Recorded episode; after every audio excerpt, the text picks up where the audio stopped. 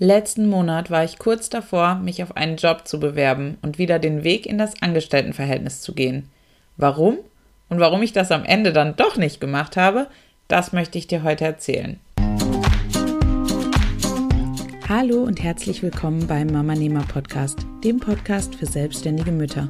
Mein Name ist Jana Heinzelmann und ich zeige dir, wie du im Alltag Zeit für deine Familie und dein Business findest – und ich helfe dir, mit mehr Struktur und Plan all deine Träume produktiv unter einen Hut zu bringen.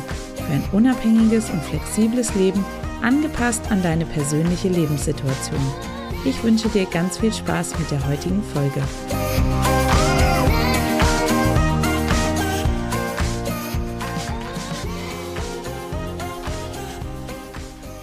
Dieses Jahr ist einfach irgendwie der Wurm drin. Irgendwie komme ich nicht voran und trete einfach nur auf der Stelle. All die anderen Jahre ging es stetig bergauf und alles lief irgendwie. Und das trotz all der Krisen drumherum. Aber dieses Jahr will einfach nicht so richtig. Ich kann noch nicht mal genau sagen, warum. Denn es sind großartige Dinge passiert. Anfang des Jahres habe ich meinen Zeitmanagement-Online-Kurs gelauncht, habe einen Wanderführer herausgebracht und habe mit vielen tollen KundInnen zusammengearbeitet. Das Jahr fing also äußerst vielversprechend an. Was hat sich also geändert? Nach und nach passierten einfach immer mehr Dinge, die nicht so toll waren. Seit September ist bei uns konstant immer irgendjemand krank. Wir wechseln brav zwischen Magen, Darm und Erkältungsviren hin und her und jedes Virus dreht einfach eine Runde durch die ganze Familie. Und ich muss dir sicher nicht erzählen, dass ich nicht unbedingt immer selbst krank sein muss, damit es anstrengend ist. Ein krankes Kind oder ein kranker Mann sind nicht weniger anstrengend, als selbst krank zu sein. Natürlich wundert es mich auch überhaupt nicht, dass nach so vielen Monaten der Isolation jetzt alle Viren wieder eine fette Party schmeißen. Aber dass es uns über einen so langen Zeitraum immer wieder erwischen würde, das hätte ich einfach nicht gedacht. Und egal, wen ich frage, das sieht bei anderen Familien einfach genauso aus. So richtig motiviert war ich dadurch auch nicht, so dass meine Pläne für die zweite Jahreshälfte schlichtweg geplatzt sind. Sie sind dem alltäglichen Chaos gewichen und ich war meist mehr damit beschäftigt, das aufzuholen, was ich durch Krankheitstage verpasst hatte, als an meinen Zielen zu arbeiten. Und irgendwann war ich so deprimiert, dass ich begann zu fantasieren. So ein Angestelltenjob, das wäre doch was Feines. Ein geregeltes und sicheres Einkommen, bezahlte Urlaubstage, bezahlte Krankheitstage und ein Job, der zu Ende ist, sobald man nach Hause geht. Ja, ich malte mir das in so wunderschönen bunten Farben aus. Und wie das immer so ist, wenn man sich etwas wunderbar vorstellt, hört das Universum genau mit und ohne dass ich überhaupt aktiv danach gesucht hätte, stolperte ich online plötzlich über das perfekte Jobangebot. Die Stellenanzeige klang wirklich einfach perfekt. Alles, was gesucht wurde, brachte ich mit. Und nicht nur das, alles, was gesucht wurde, ist auch das, was mir enorm viel Spaß macht bei meiner Arbeit. Die Stelle wäre zudem hier in der Nähe gewesen, die Bezahlung vernünftig und der Arbeitgeber ein sicherer. Ehrlich, in Gedanken sah ich mich schon jeden Tag voller Vorfreude auf meinen neuen Job aufstehen und mit einem super netten Team an Dingen arbeiten, die ich liebe. Was gibt es Schöneres? Aber da war noch etwas, irgendwas, was nicht so ganz passte. Wie nennt sich das noch gleich? Ach ja, die Realität warum ich mich am Ende doch nicht beworben habe. Denn so schön die Stellenausschreibung auch war, wurde mir nach einiger Zeit bewusst, dass es völlig utopisch für mich wäre, diese Stelle anzunehmen. Lass mich kurz erklären, was die Gründe sind, die dagegen sprachen. Erstens, meine heißgeliebte Flexibilität wäre futsch. Ich habe mich 2016 für die Vollzeitselbstständigkeit entschieden, weil es mir wichtig war, flexibel zu sein. Mein Mann liebt seinen Angestelltenjob, aber besonders flexibel ist er nicht. Ich wollte einfach für mein Kind da sein können, wann immer es mich braucht und nicht, wann meine Arbeitszeiten es erlauben. Und das hat absolut nichts mit klassischen Rollenbildern von Mann und Frau zu tun, sondern einfach mit unseren persönlichen Wünschen. Meine Selbstständigkeit ermöglicht mir genau das.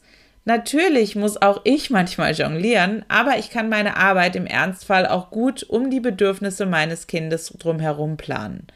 Und das hat in den letzten sechs Jahren auch wirklich sehr, sehr gut funktioniert. Nicht ohne Hilfe von außen, das ist klar. Und es gab auch immer wieder Phasen, in denen es nicht so gut lief. Aber im Großen und Ganzen war ich so flexibel, dass ich immer für mein Kind da sein konnte, wenn es mich gebraucht hat.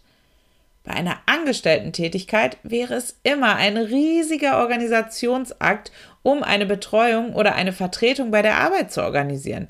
Ich müsste mich kindkrank schreiben lassen oder könnte im schlimmsten Fall nicht bei meinem Kind sein, wenn es mich braucht. Und das bringt mich zu meinem zweiten Punkt. Ich würde mein Kind nur noch morgens, abends und am Wochenende sehen. Eine feste Anstellung bedeutet nämlich, dass ich morgens aus dem Haus gehen würde und abends erst wieder zurückkäme. Es waren zwei sehr ähnliche Stellen ausgeschrieben. Eine 100% Stelle, also 40 Stunden pro Woche, die ich arbeiten würde, und eine 70% Stelle mit 30 Arbeitsstunden pro Woche. Beide Stellen würden mir auch trotz Homeoffice-Möglichkeit nicht erlauben, mein Kind so viel zu sehen, wie es aktuell der Fall ist. Und zudem hätte ich noch eine weitere Hürde zu knacken. Nämlich drittens, ich wäre zu 100% abhängig von Kinderbetreuungsmöglichkeiten. Wenn ich nicht mittags da bin, um mein Kind aus dem Kindergarten zu holen, ihn über die Mittagszeit zu betreuen und dann wieder zum Nachmittagskindergarten zu bringen, muss das jemand anderes für mich übernehmen. Ich weiß, dass das für viele jetzt erstmal komisch klingt. Nachmittagskindergarten, Mittagspause in weiten Teilen Deutschlands ist eine Ganztagesbetreuung vollkommen normal. Bei uns hier auf dem Land aber eben nicht. Da sind solche Plätze rar oder eben schlichtweg gar nicht vorhanden, weil es dafür einfach kein Angebot gibt. Wir müssten also auf Hilfe von Freunden und Familien zurückgreifen, um das zu stemmen. Und dann war da auch noch eine weitere Kleinigkeit. Denn viertens, hallo, die Schule startet kommendes Jahr auch für unseren kleinen Mann. Ab Herbst 2023 startet der Sohnemann mit der Schule und so sehr ich mich auch für ihn freue, so sehr bringt es natürlich auch unseren Alltag wieder komplett durcheinander. Denn dann wird es keine Nachmittagsbetreuung mehr geben und die Schule ist, zumindest am Anfang, auch erstmal nur ein paar Stunden am Vormittag. Und zudem ist es mir wichtig, dass ich ihn bei diesem aufregenden und spannenden Lebensabschnitt so gut es geht unterstützen kann. Er muss ja auch erstmal das Lernen lernen. Hausaufgaben sind ein weiteres Thema. Da möchte ich da sein, wenn er Hilfe benötigt. Ich möchte ihm beim Übergang vom Kindergarten zur Schule helfen und ihm die Unterstützung bieten können, die er gerade braucht. Das bedeutet aber auch, dass ich meine Arbeitsstunden umplanen muss und auch erstmal selbst wieder einen neuen Rhythmus finden muss dabei gleichzeitig noch 30 Stunden angestellt arbeiten und zu bestimmten Zeiten an bestimmten Orten sein? Ich glaube ehrlich nicht, dass das funktionieren würde. Verstehe mich nicht falsch, ich arbeite aktuell sicher auch um die 30 Stunden. Aber ich kann sie mir eben frei über alle Tage der Woche und alle Tageszeiten verteilen. Fünftens. Familienurlaub würde die nächsten Jahre vermutlich ausfallen. Ich habe keine Ahnung, Ganz ehrlich, wie Familien das machen, in denen beide Elternteile angestellt arbeiten. Ich habe mal geschaut, wie viele Ferientage ab dem kommenden Jahr pro Jahr auf uns zukommen. Das sind mehr als 60 Tage, an denen unser Kind nicht in die Schule gehen wird. Und damit meine ich Wochentage und keine Wochenenden. Nehmen wir jetzt mal an, mein Mann und ich hätten beide 30 Urlaubstage im Jahr. Dann könnten wir die mehr als 60 Tage schon allein damit nicht abdecken, wenn wir das komplett aufteilen würden. Und selbst wenn wir die restlichen Tage durch Familie und Freunde abdecken könnten, würde das aber auch gleichzeitig bedeuten, dass wir keinen einzigen unserer Urlaubstage gemeinsam verbringen würden, weil wir ja zu komplett unterschiedlichen Zeiten Urlaub hätten. Familienurlaub würde es dann schlichtweg einfach nicht mehr geben. Sechstens. Ich will meine eigenen Projekte schlichtweg nicht über Bord werfen.